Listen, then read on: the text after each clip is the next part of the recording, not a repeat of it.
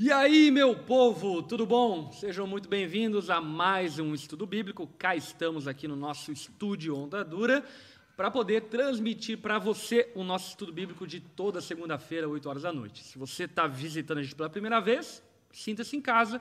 Toda segunda-feira, de maneira sistemática, a gente está estudando aqui a palavra de Deus, e em especial nessa temporada agora, estamos estudando aí os Dez Mandamentos, e chegamos hoje, inclusive, no quarto mandamento. Temos aqui sempre na nossa bancada pessoas preparadas, capacitadas para poder abençoar a tua vida e enriquecer o conteúdo que nós estamos estudando na Onda Dura durante a semana. Para você compreender um pouco do universo da onda, como funciona, Durante a semana, nós pregamos o texto bíblico em todas as nossas igrejas. E também, durante a semana, nós compartilhamos o texto bíblico nos grupos pequenos, aonde de maneira mais informal, de uma maneira mais amigável, o texto é compartilhado, aplicado, as pessoas podem abrir o coração e assim por diante. E aqui na segunda-feira nós aprofundamos o assunto, polemizamos o assunto, tratamos assuntos um pouco mais, eu diria, mais sensíveis aqui na segunda-feira, que por vezes não é um ambiente para ser tratado dentro de um grupo pequeno, assim por diante, mas aqui na segunda-feira é faca na caveira, é dia a gente tratar os BOs do texto bíblico. Amém? Dito isso, então, fica o encorajamento para você participar toda segunda-feira, 8 horas da noite, conosco. Temos aqui na nossa bancada, a nossa bancada titular, Renan Maciés, que está aqui presente conosco. Seja muito bem-vindo mais uma vez, Renan. Boa noite, pastor. Boa noite, Rob, que está aqui com a gente também. Para você que está em casa, uma boa noite, seja bem-vindo ao nosso estudo bíblico. Note que Renan está retornando com a sua barba puritana. É, muito bom. Não chegou na meta ainda, né? Prossigo para o alvo. Prossigo para o alvo, é muito bom. E também o nosso querido Robson está aqui conosco para compartilhar também a palavra de Deus. Seja muito bem-vindo, Rob. Valeu, obrigado. Boa noite, pessoal. É uma alegria estar com vocês novamente e um privilégio compartilhar com esses irmãos tão preciosos. Bom demais. O Rob, para quem ainda não conhece, ele já participou de alguns estudos bíblicos aqui conosco. O Rob, ele é professor de seminário bíblico, serve aqui na nossa igreja em várias frentes e áreas ministeriais. Deus tem usado muito ele na nossa vida aqui como igreja. E também o nosso querido Renan, supervisor na Onda, já faz... Quanto tempo, Renan? Supervisor, seis anos. Seis eu anos. acho. É, eu lembro de você lá no Jativoca. É. Faz tempo. Faz tempo. Enfim, bom demais estarmos juntos e vamos estudar a Bíblia. Mas antes de estudarmos, eu quero aqui pedir a vocês algumas coisas. O primeiro delas é, deixa o teu like. Por favor, dê o seu like, vai ser bom vai pela fé, dê o seu like, porque eu tenho certeza que você vai ser abençoado e isso também nos ajuda a impulsionarmos ainda mais esse vídeo e alcançar mais pessoas. Outra coisa que eu queria pedir a você também é para compartilhar. Compartilhe o estudo bíblico. Aliás, vamos fazer aqui um print para a galera compartilhar aí no Instagram, assim por diante. Vamos lá, ó. clique, um, dois, três. Aê! Enfim, compartilha o estudo bíblico lá no teu Instagram, no Stories, marca eu, marca o Renan, marca o Rob, e dessa forma nos ajude a impulsionar o estudo bíblico, porque muita gente fala, né? Ah, falta profundidade bíblica na igreja, não sei o quê. E cá estamos nós toda segunda-feira dando conteúdo, enfim, em cima de conteúdo riquíssimo para você, de maneira gratuita e te abençoando demais através do bíblico. Então, vamos popularizar e alcançar mais pessoas para que mais pessoas conheçam a palavra de Deus de maneira mais profunda. Amém? Outra coisa também que você pode fazer e é de grande valor para nós é contribuir financeiramente através do super chat lá embaixo. Você pode colocar lá no cifrãozinho e dar uma contribuição, enfim, cinco reais, dez reais, seja lá quanto for, para que os nossos recursos digitais possam ser aperfeiçoados, melhorados. Se você tem nos acompanhado, sabe o quanto nós temos investindo e, obviamente, muito além daquilo que é dado através do superchat, para poder abençoar pessoas do outro lado do mundo, porque de fato no estudo bíblico tem gente do Japão que acompanha, da Angola, de Portugal, dos Estados Unidos, do Canadá, gente de vários países aqui da América Latina. Volta e meia alguém marca eu falando uma língua estranha lá, e é bom demais sabermos que isso tem abençoado a vida de tanta gente, e uma vez que é uma carência da igreja, o estudo bíblico, o conhecimento da palavra de Deus. Amém? Dito isso, Quero orar para nós iniciarmos esse tempo junto e queria pedir a gentileza para o Rob fazer a oração para começarmos esse tempo de estudo da palavra. Pai, nós somos gratos por esse período tão precioso que temos. Muito obrigado por essa oportunidade de crescermos juntos no conhecimento da palavra do Senhor. E nesse momento nós pedimos que o Senhor nos dê sabedoria, que o Senhor nos dê discernimento, Pai. Que nesse tempo, tanto nós quanto aqueles que estão nos ouvindo, assistindo, que todos sejam edificados, Pai. Nós oramos para que o Teu Espírito Santo ministre ao nosso coração de uma forma muito especial e que todo o engano saia da nossa mente para que a verdade do Senhor prevaleça em nome de Jesus. Amém. Em nome Amém. de Jesus. Bom demais, gente. É, vamos começar então nosso bate-papo para que quem está chegando pela primeira vez, aliás, se você está chegando pela primeira vez, se manifeste ali no chat para a gente dar um oizinho para você e de alguma forma te conhecer. Diga, enfim, que você está aqui pela primeira vez e qual cidade você está nos acompanhando aí pela primeira vez. E para então começarmos o bate-papo acerca dos Dez Mandamentos, acho que é muito importante a gente introduzir cronologicamente os Dez Mandamentos para que dessa forma entendamos o contexto no qual Deus deu ao seu povo os Dez Mandamentos. Quer ter esse trabalho, Renan? Bora. Uh, eu acho que nessa questão do sábado aqui é legal trazer a contextualização primeiro da criação, né? Porque é, em Gênesis de, de, diz que Deus trabalhou na obra da criação durante seis dias e no sétimo dia descansou. Então isso já fica para nós como um motivo para a guarda do sábado. Depois a gente sabe o, o que aconteceu, né? Até já foi contextualizado em outros estudos bíblicos. O homem caiu foi enganado, foi é, ludibriado pela serpente, se rebelou contra Deus, desobedeceu a palavra de Deus, é, dando fé à palavra da serpente, e então o homem caiu nessa, nessa condição de pecado e a sua prole, de, é, de igual forma, né, herdou a natureza de Adão. E para mudar esse quadro, Deus chama Abraão de uma terra distante para peregrinar numa terra em que Deus daria a Abraão e a seus descendentes. Deus lhe promete uma descendência muito numerosa, mudando o seu nome, inclusive, é, de Abraão para Abraão, é, que significa pai de uma multidão.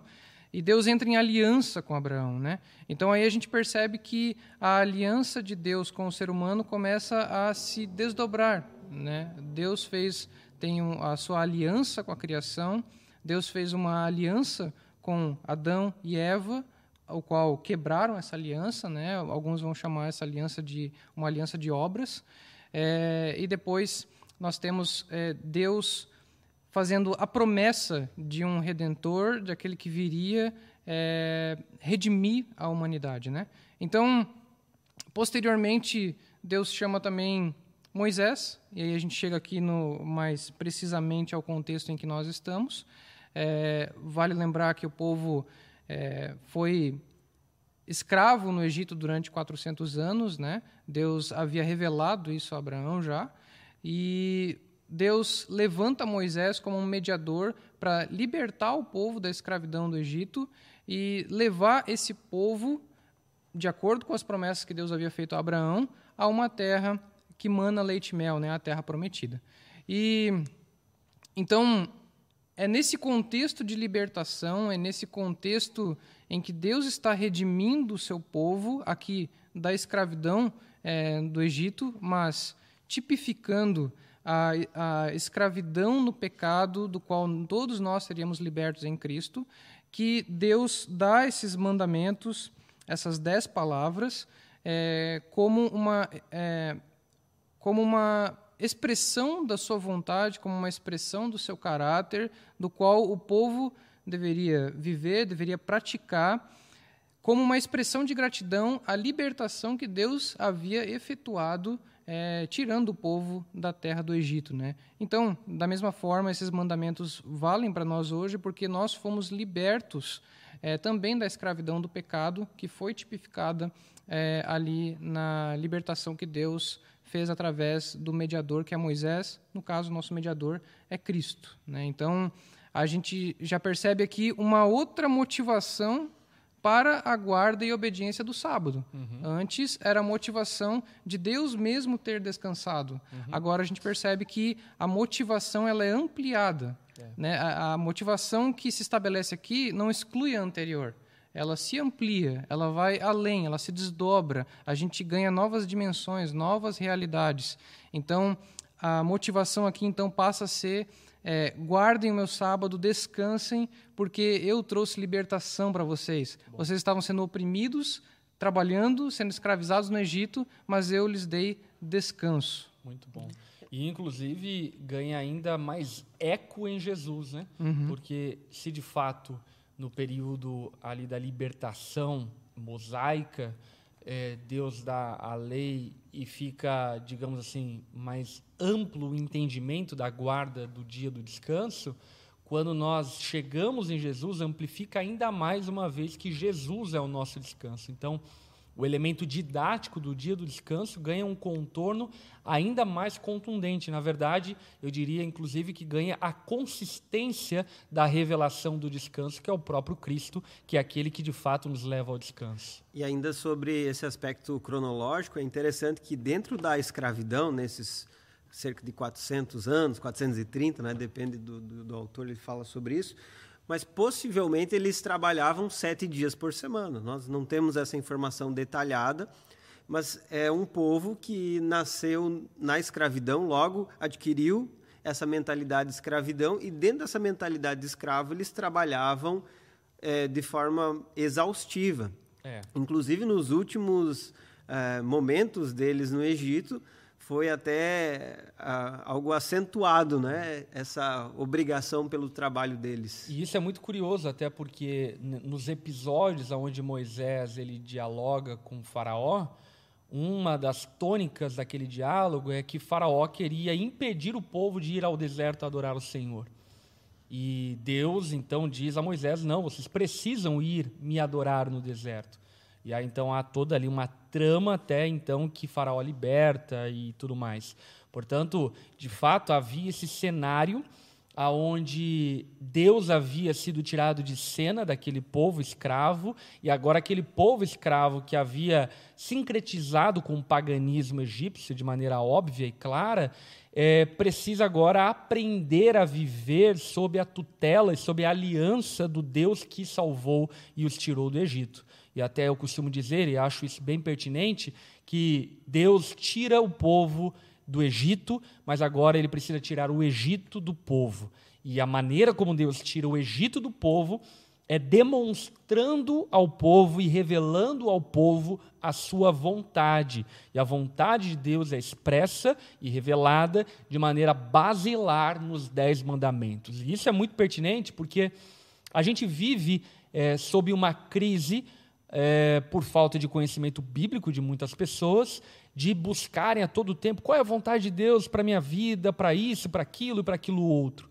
E a grande verdade é que se tivermos uma fundamentação muito sólida da palavra de Deus, inclusive dos Dez Mandamentos, vão diminuir, eu diria, expressivamente é, as suas dúvidas acerca daquilo que você deve ou não fazer, porque a própria palavra de Deus já nos orienta qual é a vontade do Senhor e para qual direção devemos caminhar. É interessante, algo que tem sido repetido aqui no estudo bíblico é que a lei ela não vai te levar a uma bênção, ela própria é a bênção é a do bênção. Senhor. É. E o que Deus estava ensinando ao seu povo, saindo dessa mentalidade de escravidão, é que eles podem viver plenamente seguindo os princípios que Deus tem para eles. Então, abandonando essa mentalidade de escravo, essa mentalidade que eles tinham lá no Egito e vivendo segundo os preceitos que o Senhor estabelece. É. Olha só esse comentário é, do comentário aqui Vida Nova do Carson. É, acho muito pertinente essa fala dele. Ele diz o seguinte: estritamente falando, o decálogo, decálogo são as dez palavras, ok? Dez, deca, logo, palavras, decálogo. Não é uma coleção de leis. Vários fatores o distinguem de outras coleções de leis do Pentateuco. Primeiro, Deus o entregou diretamente ao povo. Moisés não agiu como intermediário. Segundo, só o decálogo foi escrito em tábuas de pedra pelo próprio dedo de Deus. Todos os demais regulamentos e instruções foram escritos por Moisés. Terceiro, os Dez Mandamentos constituem os preceitos com quase nenhum detalhe, visto que não há nenhuma eh, previsão de castigo, embora o segundo e o quinto mandamentos pareçam conter punições. Na verdade, são cláusulas de motivação, cujo objetivo era estimular a observância das instruções divinas. Finalmente, qual tribunal humano poderia começar a obrigar a que pessoas cumprissem a proibição de não cobiçar, que é descrita no décimo mandamento? Portanto, é, o comentário do Carson aqui é muito pertinente nesse entendimento de que os Dez Mandamentos não, não trata-se de um juiz querendo, de alguma forma, colocar limites ao povo para então punir o povo, mas trata muito mais de um Deus salvador que, salvando o seu povo, agora está ensinando o seu povo a viver conforme a salvação que alcançou a eles. E isso é muito legal porque se o povo não aprender a viver como alguém que foi salvo, naturalmente eles vão recair nos mesmos hábitos de antigamente e vão voltar à escravidão sem perceber. Porque, inclusive, por exemplo, demonstra-se o povo sentindo saudade das cebolas do Egito. Eu, particularmente, gosto de cebola e até entendo é, a motivação do povo ao sentir saudade das cebolas do Egito. Mas o que fica evidente nesse episódio é que o povo estava ainda conectado, estava ligado, inclusive, com a culinária do Egito. E Deus precisava libertá-los definitivamente da escravidão e ensinar esse povo a viver como um novo povo, para que então viva numa nova terra, porque nessa nova terra a culinária vai ser diferente, nessa nova terra a cultura vai ser diferente, os hábitos vão ser diferentes. Portanto, os dez mandamentos apontam não para uma legislação nua e crua, mas sim para um Deus que está ensinando ao povo como viver. E por esse motivo, os Dez Mandamentos certamente ecoam nos nossos dias com o mesmo peso, com o mesmo valor que sempre ecoou ao longo da história. Devemos olhar para os Dez Mandamentos da mesma forma que aquele povo que estava saindo do Egito olhou, como um Deus que está ensinando o povo a viver conforme a salvação que alcançou. Portanto, só para finalizarmos essa etapa, mais uma vez fazer uma afirmação categórica, porque esse é um assunto que muita gente distorce e aí entre os teonomistas assim por diante, né? É, não estamos falando que a lei é um caminho para a salvação.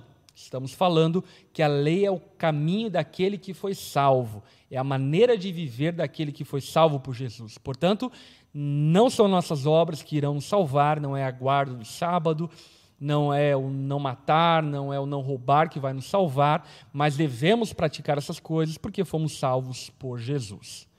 Dito isso, então, vamos para o mandamento que hoje vamos nos deter um pouco mais, que é o quarto mandamento, e que, inclusive, encerra uma primeira sessão dos dez mandamentos. Os dez mandamentos eles podem ser divididos é, em duas partes. A primeira parte, até o quarto mandamento, que diz respeito à nossa relação com Deus, a nossa relação vertical. O primeiro mandamento, não terá outros deuses além de mim. O segundo mandamento, acerca da forma de adorar a Deus, sobre não fazermos ídolos de nada, de nenhum animal e nenhuma coisa na terra. O terceiro mandamento, sobre não usarmos o nome de Deus em vão. E o quarto mandamento, então, sobre o quando nós devemos adorar a Deus, imprimindo uma agenda de adoração. E aí então, a partir da semana que vem, nós introduzimos uma outra sessão dos Dez Mandamentos, que agora é sobre relacionamentos horizontais, sobre a relação que nós devemos ter com as pessoas, e assim então, amando ao próximo como a nós mesmos e cumprindo aí então a Shema Israel, que é o resumo dos Dez Mandamentos. Ame a Deus acima de tudo e ame ao próximo como a ti mesmo. Vamos começar lendo então é, o quarto mandamento. Êxodo capítulo 20, se não me engano, é do verso 8 até o verso 11, não é? Isso. Vamos lá. Pode ler, Renan, para nós? Uhum. Lembra-te do dia de sábado para santificá-lo. Trabalharás seis dias e neles farás todos os teus trabalhos. Mas o sétimo dia é o sábado dedicado ao Senhor, o teu Deus. Nesse dia não farás trabalho algum, nem tu, nem teus filhos ou filhas nem teus servos ou servas, nem teus animais, nem os estrangeiros que morarem em tuas cidades. Pois em seis dias o Senhor fez os céus e a terra, o mar e tudo o que neles existe, mas no sétimo dia descansou. Portanto, o Senhor abençoou o sétimo dia e o santificou. Muito bom, muito bom. Eu acho que é pertinente nós começarmos a nossa conversa. Depois vamos chegar lá na questão, talvez, que é a maior dúvida de todo mundo que está nos acompanhando: é tem que ser o sábado, por que não pode ser outro dia? E, e por aí vai. Enfim, até porque existem é, religiões expressivas que guardam o sábado e defendem a guarda do sábado com unhas e dentes. Então, depois a gente vai falar sobre esse assunto mais pontualmente.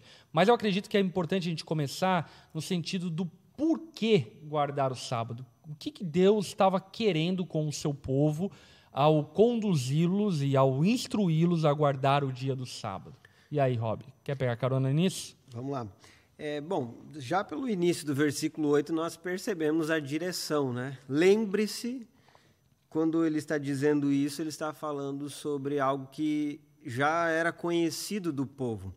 E se era para eles lembrarem, é porque de fato eles já sabiam da importância disso. Então, guardar o sábado foi um lembrete de algo que já era valioso. Como já foi mencionado aqui pelo Renan, está relacionado à criação, quando Deus é, realizou a sua obra, completou a sua obra em seis dias, e no sétimo dia ele descansou. Né? E vale frisar que Deus não descansou porque ele estava cansado, hum. como algumas pessoas pensam. Né? É. Ele descansou porque ele completou a sua obra. Então, é o momento de um trabalho estar pleno, completo, chegou até o seu fim. E quando é, ele é trazido como um mandamento para o povo de Israel, saindo né, nesse contexto que nós acabamos de falar, Deus está chamando eles para uma entrega, uma santificação plena ao Senhor, uma forma de reconhecer quem era o Senhor, o provedor, aqueles que tinha cuidado sobre a vida deles. É, eu acho muito pertinente nós entendermos isso, né? Deus descansa no sétimo dia, não porque ele está com sono. Deus descansa no sétimo dia para contemplar a sua criação. E ao fim de cada dia, Deus faz um relatório do dia, e ao fim então da criação, que introduz o sétimo dia, Deus comunga com o homem, e não apenas comunga com o homem, mas faz um super relatório de toda a criação, contemplando toda a criação. E aí, inclusive, pega eco nessa prática devocional que foi muito praticada por várias tradições cristãs, como por exemplo dos puritanos, e que por vezes nos nossos dias é deixada meio de lado por causa da correria, assim por diante, que é a contemplação. Uhum. É você parar para visualizar, perceber o que Deus tem feito, as obras de Deus, as maravilhas de Deus, a criação, não apenas a criação, o crescimento do seu filho, o avanço do reino de Deus, a exposição da palavra de Deus, contemplar, perceber aquilo que Deus está fazendo e movendo, aquilo que o Senhor fez. Então, o sétimo dia, ele tinha muito essa conotação na criação de contemplação. Já no período sinaítico, ele tem um outro contorno que diz respeito a um símbolo e um sinal da aliança. O povo deveria guardar o dia do sábado como sendo uma forma de materializar a aliança que Deus tinha para com eles. E qual era a aliança que Deus tinha para com eles? Basicamente, a aliança que Deus tinha para com eles era a aliança que dizia: Olha, eu vou lutar por vocês, eu vou trabalhar por vocês, eu vou os abençoar. Não depende do esforço de vocês, depende da minha força. Eu sou o Senhor dos exércitos. E, portanto, o guardar o dia do sábado, por exemplo, numa batalha, o guardar o dia do sábado, por exemplo, num tempo de construção, num tempo de obras, apontava para essa aliança. Essa aliança de um povo que cria que era Deus que daria a eles a vitória, que era Deus que daria a eles o êxito na construção, que era Deus que daria a eles o êxito na plantação. Portanto, é, o sábado para o judeu ele apontava para uma fé, para uma confiança, a confiança de que Deus era por eles, de que Deus estava trabalhando em favor deles. Eu penso também que quando a gente fala sábado, isso já vem carregado de pressupostos, de preconceitos e porque é, esse texto ele tem uma carga muito grande de, de interpretações, né? Uhum. E eu acho que é interessante até é, a gente fazer a leitura do, do texto é, substituindo sábado por Shabat, que uhum. é a palavra hebraica aqui para para sábado, né? É. Porque não está relacionado a um dia específico, mas a um princípio. Uhum. Um princípio que Deus estabelece na criação, que é o princípio do descanso. Né? E inicialmente aqui isso não está relacionado propriamente ao culto, porque a prática do culto relacionado ao sábado, ele se estabelece no período interbíblico, né? Uhum. Quando o povo é levado para o exílio é, babilônico, assírio, então ali se, duas coisas se estabelecem, né? A gente tem o surgimento das sinagogas e aí a gente tem também o surgimento do da, da dos comentários da lei de Deus, né? Que daí uhum. aparece o, o, Talmud e por aí vai, né? Uhum é, que vem uma série de regras sobre o sábado que a gente vê claramente no Novo Testamento, né, da qual Jesus é, se opõe né, a uhum. essas tradições. Uh, mas aí então o, o, o, o, culto ele passa a se associar ao, ao dia do descanso nesse dia é, de culto na sinagoga, né, no período interbíblico, porque até então é, o sábado, o Shabat, ele tinha o sentido de descanso mesmo, uhum. né, de descansar, de desfrutar é, das obras de Deus, de contemplar, né, como o pastor falou. É. é. isso é muito, muito valioso, até compreendermos acerca do termo. Eu, enfim, um tempo atrás escrevi um texto a respeito disso e vou ler aqui um trecho que acho que vai ajudar você a entender bastante. Quando a Bíblia usa o termo sabat, ele não significa sábado. Sabat não é o nome de um dia da semana. A palavra é usada para descrever um tipo de dia, um dia de descanso do trabalho. Em todo o Antigo Testamento, os anos tinham 365 dias, e todos os anos começavam em um sabat. Outras datas fixas nunca podiam ser sabat, para fazer com que isso acontecesse, o calendário tinha que ser ajustado regularmente. A história nos ensina que isso era feito por acrescentar ao ano sabates, extras que ocorriam consecutivamente. Identificar sabat como dia do sábado é um erro. Foi apenas depois do ajuste definitivo do calendário judaico em 359 depois de Cristo que os sabates dos judeus passaram a cair sempre no dia que agora chamamos de sábado. Portanto, o sabat bíblico, ele não dizia respeito a um dia do calendário, ele dizia respeito a um tipo de dia que, na verdade, sucederia depois de seis dias de trabalho. Então, esse dia seria um dia aonde se descansaria. Aí você para para pensar. Vamos pensar no povo agora no deserto, na escravidão. É, esse povo viveu uma vida de escravidão, trabalhando que nem louco. Qual era a tendência deles? A tendência deles era continuar trabalhando que nem louco. E, naturalmente, era uma cultura escravocrata que se perpetuou durante muito tempo, que não tinha a ver com a escravatura moderna racial e assim por diante, mas era uma questão econômica daquele contexto cultural, naturalmente aquele povo também tornaria-se a ser senhores de escravos. E sendo senhor de escravos, e uma vez sendo escravos no passado, o que eles fariam? Colocariam o escravo para trabalhar que nem louco, interruptamente, para obter maior lucro e maior vantagem da terra. Portanto, o dia do sábado era um alívio para um povo que só sabia trabalhar como escravo. E também seria uma segurança para os escravos que seriam comprados por eles e que teriam um dia da semana para descansar das suas obras e tratarem eles como seres humanos, que não trabalhariam como trabalhavam os outros dias da semana, mas nesse dia teriam tempo para estar com a tua família, estar com seus filhos, um tempo para contemplar, um tempo para mudar a rotina. E isso então foi estabelecido com Deus como um alento para um povo escravizado. E talvez nós pensamos que a gente está muito longe dessa realidade. Porém, existe uma escravização moderna e a tecnologia nos escravizou modernamente falando. Por exemplo, Quanta gente continua interruptamente trabalhando, mesmo no dia do sábado, do domingo, assim por diante, fica no WhatsApp e coisando cliente e prospectando a semana e planejando isso, aquilo outro, o trabalho não para. Porque vivemos sob um regime de escravidão onde pensamos que as coisas dependem de nós. E o grande é, alento do dia do descanso é lembrarmos que, ainda que devamos trabalhar, e devemos trabalhar, obviamente, nós dependemos do Senhor, porque, ainda que plantemos e reguemos, quem dá o crescimento é Deus, não somos nós. Portanto, o sábado ele tem esse efeito de um Deus criador que está nos ensinando o ritmo que devemos imprimir na nossa vida e também não privar aqueles que trabalham para nós de viverem esse ritmo saudável de vida.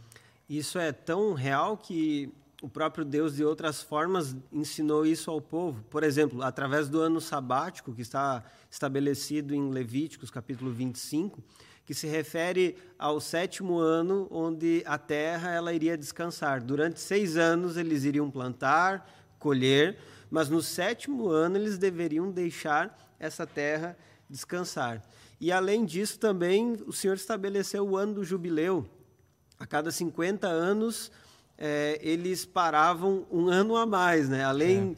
do sétimo ano, eles paravam o segundo ano né, consecutivo, ou seja, a cada 50 anos eles paravam dois anos, todo o povo de plantar e colher. Para quê? Para terra descansar e até mesmo para eles compreenderem esse princípio do descanso, da confiança no Senhor. Tem outros.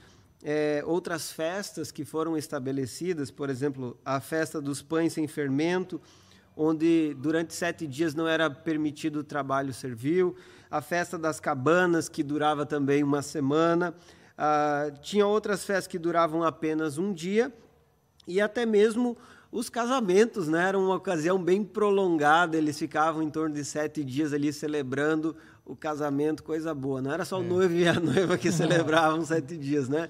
Ah, todos os convidados também participavam de um tempo de festa muito legal. E isso está relacionado a celebrar momentos, a parar, a descansar. E a palavra que é falada ali em Deuteronômio 20, versículo 8, é, que seja santificado, né? Uma palavra até conhecida por nós, kadosh, né? Uhum. O kadosh está relacionado a você colocar de lado, a você separar, a você deixar num lugar de distinção.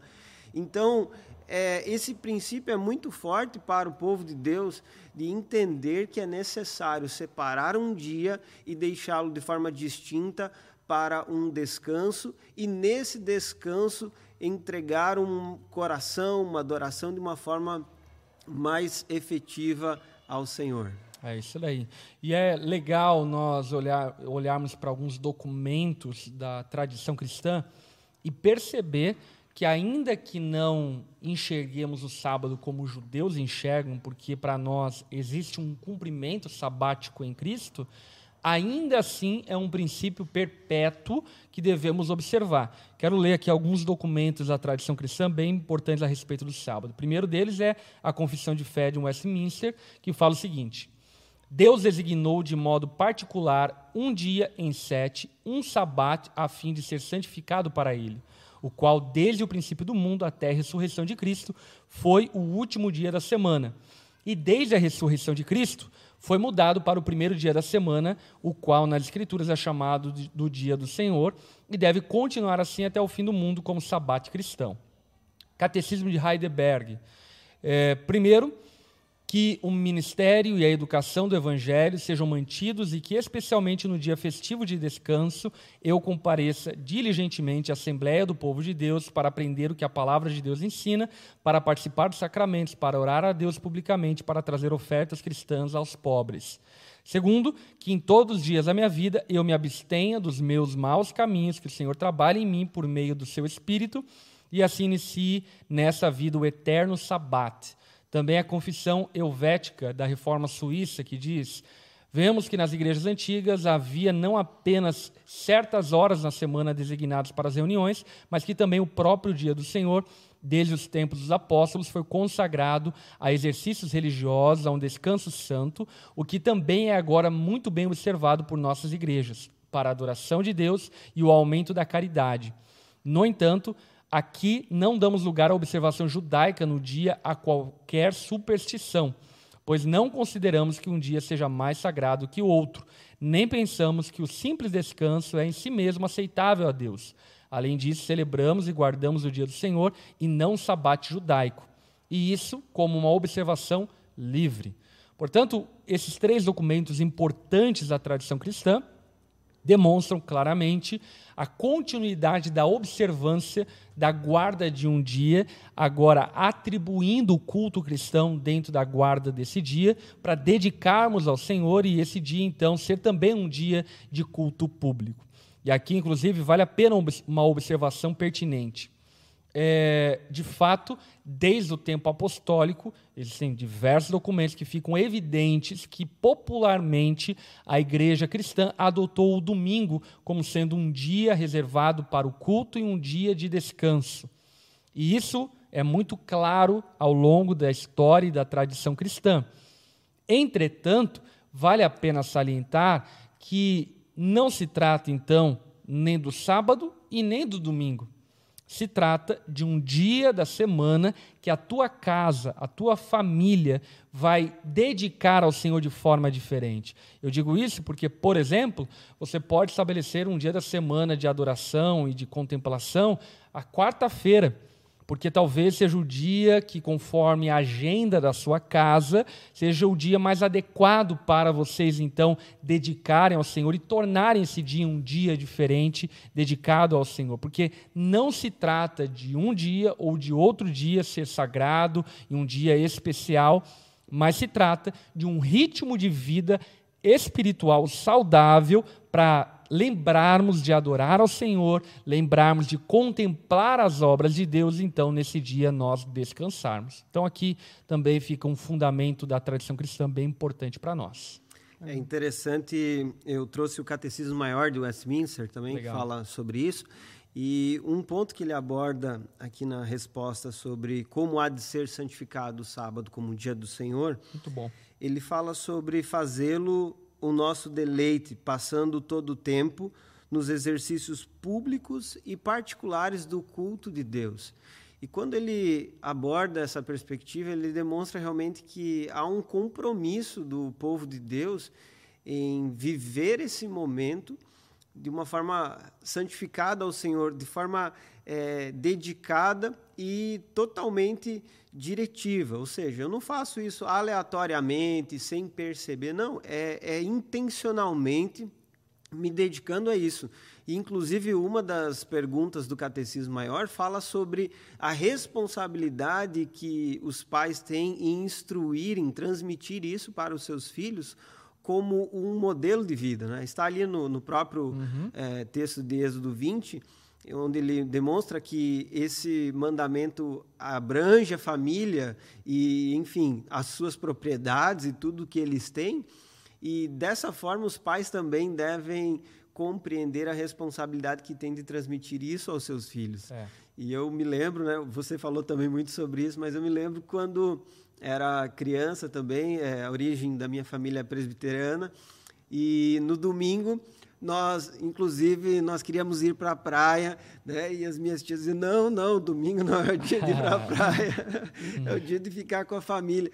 E, e, era um tempo onde, domingo de manhã, escola bíblica, almoçávamos na casa da minha avó, reunia muita gente da nossa família, à, à noite íamos para o culto, enfim... É, a família se reunia e aproveitava esse dia de uma forma diferenciada. É. Mas é interessante que é, não tem como fugir de tradição, né? Porque no fim das uhum. contas, se a gente for guardar o sábado, a gente vai acabar estabelecendo uma tradição. Exatamente. E, e muita gente pensa que a guarda do sábado tenta, né, essa essa coisa de olhar para trás e não deve ser daquele jeito, uhum. né? Porque aquele jeito é chato, aquele jeito é, é pesado, legalista, é legalista. E de fato, né, existe uhum. muito legalismo, existe muito, muito muita forçação de barra. Você viveu esse contexto? Não vi. É, então você não sabe. É, não é, sabe. é, muito legalista, sim. Existe um contexto cristão tradicional histórico, aonde o dia do Senhor, que é o domingo, em grande parte das famílias é um dia pesado, um dia chato, um dia onde as crianças e adolescentes não gostam e assim por diante. Eu vivi uma experiência muito diferente porque meu pai foi muito sóbrio em relação a isso. Então, para mim, era um dia muito agradável. Era um dia onde a gente estava junto com a família, o almoço era muito bom. Eu lembro até hoje, o frango assando no, no, no, no forno, a gente indo para a escola bíblica dominical. Era o dia de trazer meus amigos da igreja para minha casa, então a gente passava a tarde jogando futebol, andando de carrinho rolemã na rua tal. Era muito divertido. Mas, em contextos diferentes, uh, mais históricos e mais pesados, enfim, era de fato bem, bem legalista, pesado e supersticioso como se fosse um dia diferenciado, né? Sim.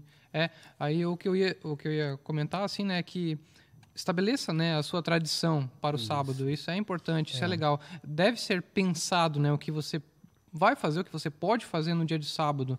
Eu acho que dá para a gente ser criativo, né? É, aproveitar para aproveitar melhor esse dia.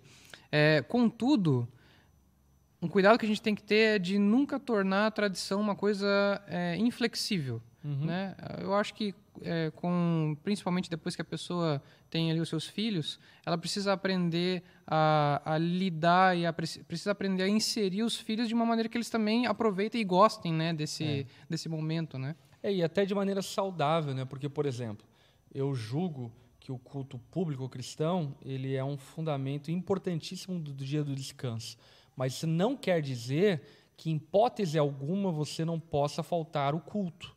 Por exemplo, vamos supor que a, teu filho está adoecido. Pô, não vai levar teu filho adoecido para a igreja, enfim, mal, porque isso, sem sombra de dúvida, vai ser um trauma legalista que você está implementando na vida dele.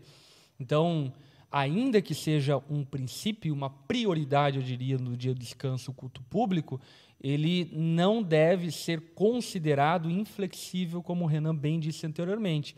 E você, como família mesmo, estabelecer um ritmo saudável, é, uma tradição saudável. E até aqui, inclusive, eu quero dar uma fundamentação bíblica sobre essa questão do dia, que eu acho importante a gente fundamentar. Romanos capítulo 14, no verso 5, o apóstolo Paulo fala: Da mesma forma, há quem considere um dia mais sagrado que o outro, enquanto outros acreditam que todos os dias são iguais. Cada um deve estar plenamente convicto do que faz. Portanto, é, essa fala do apóstolo Paulo, ela ganha eco na confissão helvética que eu li anteriormente, que fala justamente sobre essa compreensão que não se trata de um dia no calendário lunar que é sagrado e se não for aquele dia, nessas 24 horas, você vai ser amaldiçoado. Não é sobre isso. É sobre um ritmo de vida saudável como povo de Deus para que o adoremos. E uma, uma coisa que é que é interessante é que o, a guarda do sábado ela é uma marca distintiva do povo de Deus. Uhum. Deus estabelece essa marca para distinguir o seu povo dos outros povos, que obviamente trabalhavam sem cessar, né? não, não paravam de trabalhar. Até mesmo é, os romanos, por exemplo, eles chamavam os judeus e os cristãos de preguiçosos porque eles guardavam um dia na semana para descansar. É, mas, enfim, perdi aqui o, onde eu ia chegar, perdi a meta. Mas deixa eu ler aqui um texto, também quero fazer um comentário sobre isso. Colossenses 2,16 diz assim: Portanto, não deixem que ninguém os condene pelo que comem ou bebem, ou por não celebrarem certos dias santos as cerimônias da lua nova ou os sábados, pois essas coisas são apenas sombras da realidade futura. E o próprio Cristo é essa realidade. É. E muito importante falar isso, né? Muito importante porque ah, isso acontece muito com novos na fé, que por vezes, enfim, é, confrontados com algumas seitas, algumas religiões, ou até denominações cristãs mesmo, é, acerca do guardar o dia do sábado de maneira legalista, enfim, fica meio sem rebolado, não sabe muito o que falar. E aí tá dois textos bíblicos, Colossenses, Romanos, enfim, esses dois fundamentos bíblicos expressam muito bem o entendimento cristão acerca do dia do sábado. Até ah, lembrei o que eu ia falar. é sobre o Concílio de Jerusalém. Hum. Quando os gentios são inseridos Uhum. na igreja, a, a gente percebe que não é cobrado dos gentios que eles guardem um dia. É. É cobrado outras coisas, né? É- é- são- Cuidado com a viúva, com os pobres. é, e É, a questão da, 15, né? da idolatria, a questão da, do sangue, animais estrangulados, né? A carne Uhum. de animais estrangulados e também imoralidade sexual. Mas não é cobrado a guarda de um dia. e Isso está em, em concordância ali ao que o apóstolo Paulo estabelece. E parece que o Novo Testamento dá uma, uma certa concessão para Uhum. os gentios É. nesse ponto, né, na, na questão da guarda do sábado, porque ele fala ali, ah, alguns acreditam que todos os dias são iguais, outros acreditam que não, um dia da semana é especial.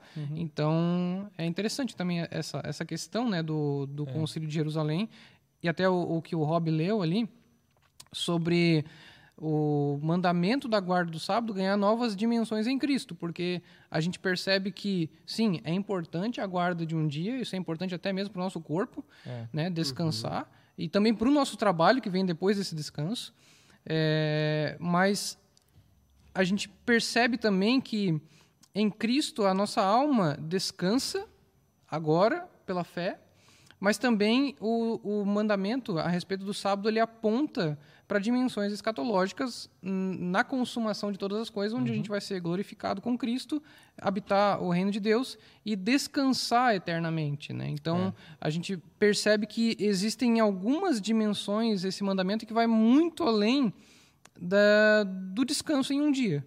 Né? Está relacionado ao culto, está relacionado à nossa esperança, está relacionado ao nosso descanso. Né? É isso aí. Até, inclusive, eu falei muito sobre isso na pregação, é, que vai ao ar na semana que vem, terça-feira que vem, aqui no canal Onda no YouTube. A pregação vai ao ar. Eu, enfim, encorajo você a assistir, porque na pregação eu me deti muito mais sobre argumentar a respeito da importância de guardar esse dia da semana para, então, consagrar ao Senhor. Acho que a gente pode abrir para perguntas, né?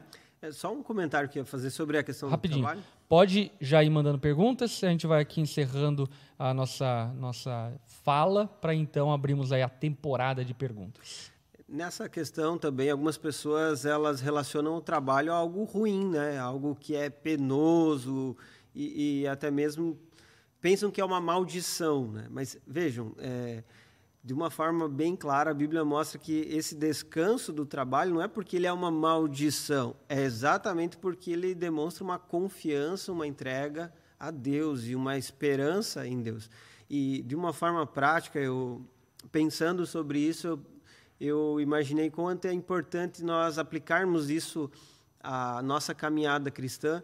Especificamente, eu gostaria de falar assim, a pastores, ministros do Evangelho, que muitas vezes têm dificuldade em entender a importância de parar e descansar.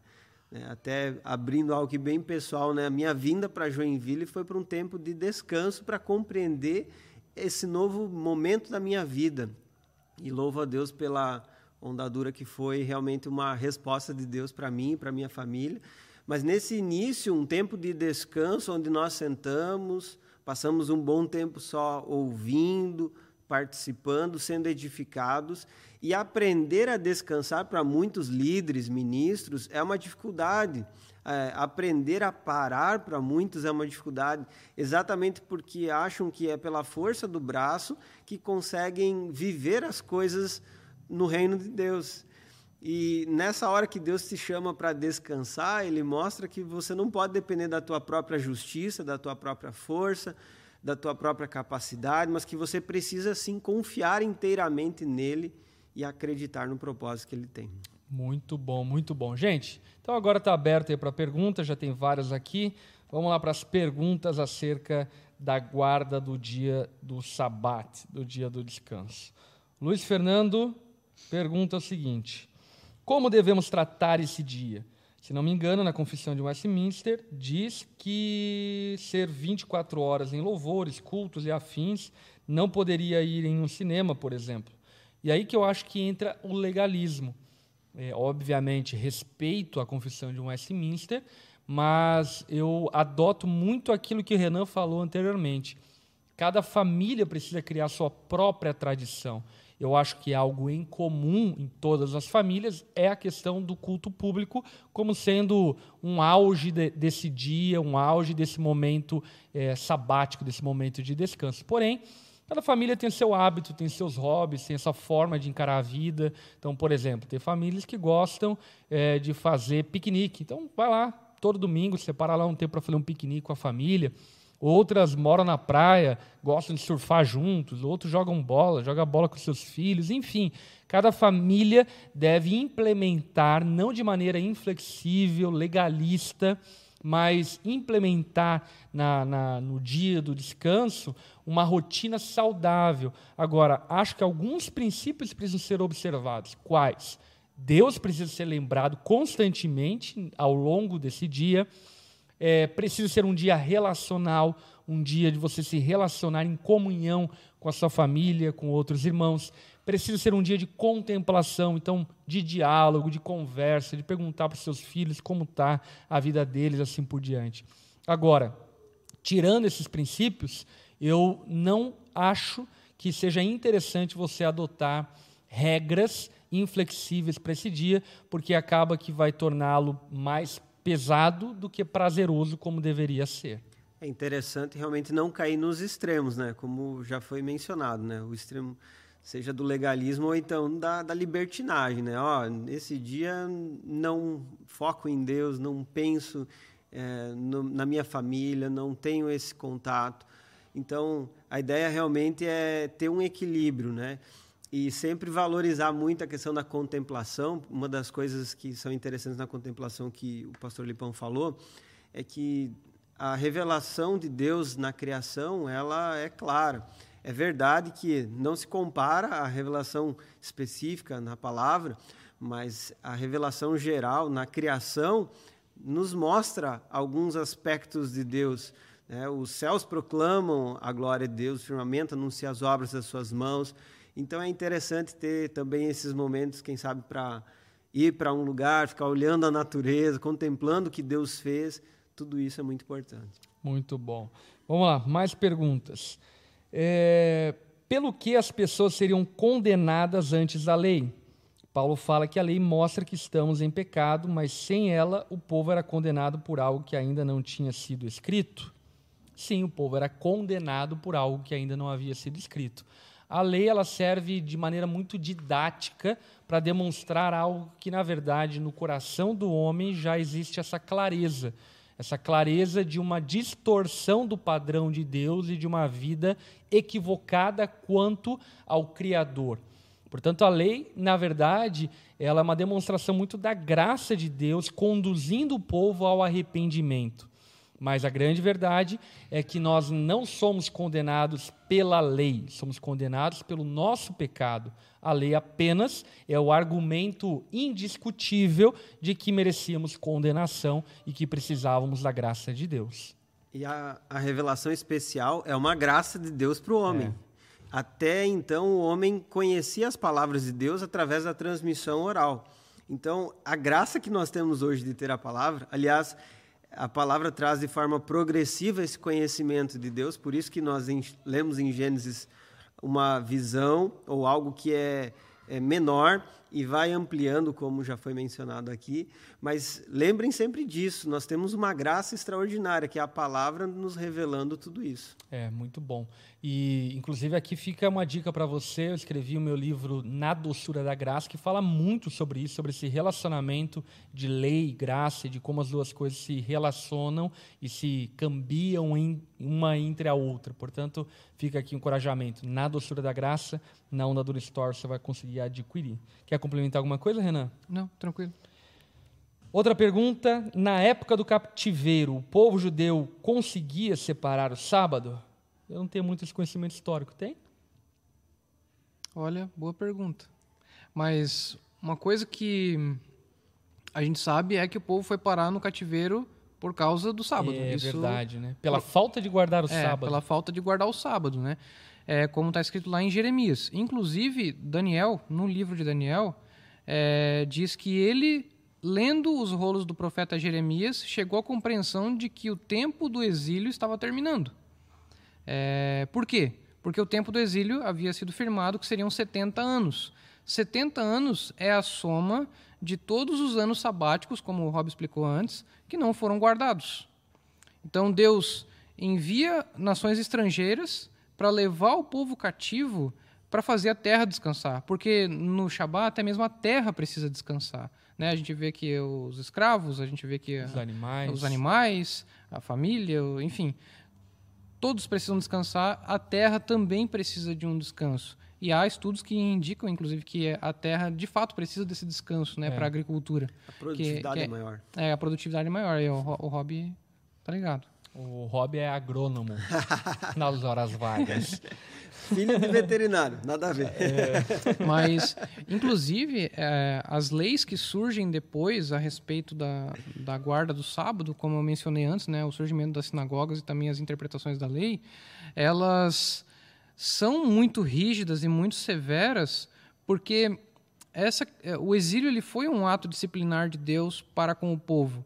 E o povo ficou. Isso criou uma enorme, uma enorme ferida, uma enorme cicatriz é, no povo de Israel, de modo que é, se, se criaram essas tradições, essas cercas, é, com medo de se quebrar novamente a, a guarda do uhum. sábado e o povo, enfim, ser disciplinado novamente, né? Então, por isso que a, a, o, o Shabbat acaba se estabelecendo como algo legalista, como algo, como uma tradição fria, como uma tradição morta, perdendo o propósito pelo qual Deus havia estabelecido o Shabat, que é o descanso, a contemplação, o prazer, né, até praticar o bem. Até falando um pouco, né, sobre a, a, pergunta que foi feita antes ali, cara, a partir do momento que a gente estabelece regras e tradições no Shabat que fazem a gente perder o prazer desse dia, uhum. né, perdeu o propósito. É. É muito bom. É, última pergunta: o que mudou em Jesus o dia do descanso? Então, como falamos anteriormente, na verdade eu não encaro, e acho que a palavra certa não é mudou, eu acho que se ampliou.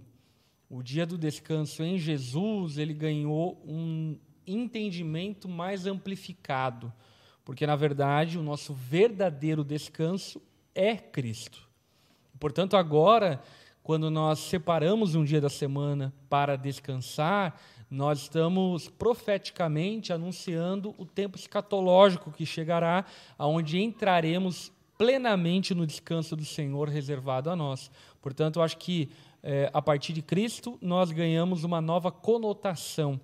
É, eu diria que a, a, o embaço da lei ela desembaça, ela fica mais clara. Agora, então, estamos compreendendo que não se trata de um dia de descanso aqui nessa vida, mas se trata do descanso permanente que teremos em Cristo no novo céu e na nova terra. Amém? Amém. Amém. É isso aí. Então, encerramos por aqui. Bom demais. Quero lembrar você que esse conteúdo fica aqui salvo no nosso canal Onda Dura no YouTube e também vai para nossas plataformas aí de podcast para que você possa usufruir em outros momentos da semana. Se te abençoou, compartilha. Conteúdo bom a gente compartilha, tá bom? Deus abençoe. Obrigado, Renan. Obrigado, Rob. Tamo junto. Até semana que vem, segunda-feira, 8 horas da noite. Estamos aqui. Tchau, tchau, gente. Valeu, pessoal.